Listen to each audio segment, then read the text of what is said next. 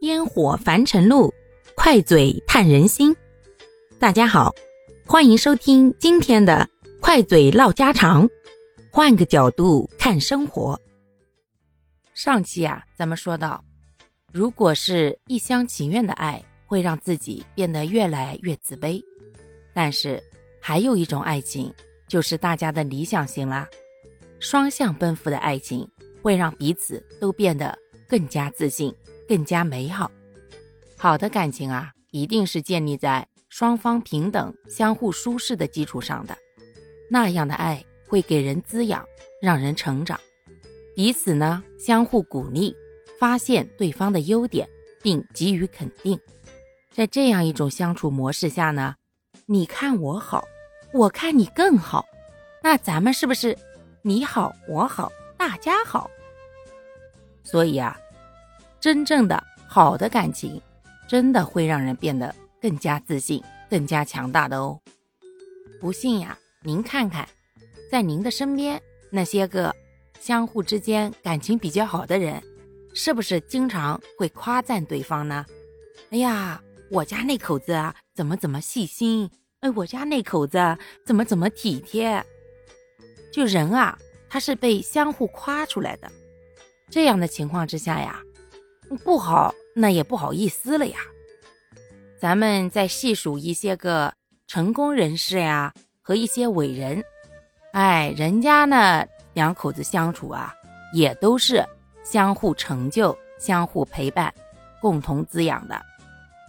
别的不说，就先说说咱们最敬爱的周恩来周总理吧。周总理和邓颖超这一对儿啊，大家想必都非常熟悉吧？他们两位呢，共同为了我们新中国的解放事业努力奋斗，共同前进，既是生活当中的好伴侣，又是工作当中的好搭档。咱要说这样的感情，谁不羡慕呢？他们呀，从一开始就是双向奔赴的。周总理呢，因为有了。邓妈妈的鼓励啊，他也会在这个革命事业上越来越努力前进。而我们敬爱的邓妈妈呢，也一直自己在不断的努力，在帮助新中国的解放以及新中国成立以后啊各项对于妇女儿童啊各方面的事业关爱。他们两个人相互陪伴，相互理解，可以说是少有的那种夫妻双双、事业双强的人。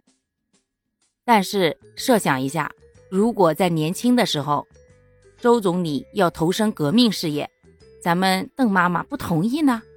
或者说是邓妈妈一直在外奔波，周总理对她非常的有意见呢？那还会有后来的这些故事吗？正是因为他们相互理解、相互尊重，知道对方想要的是什么，并且呢，也一起去努力为之奋斗。所以啊，最后他们才会成就这样一番伟大的事业。所以，好的感情首先要双向奔赴，两个人都能够理解并且尊重对方，也就是现在常说的三观相合。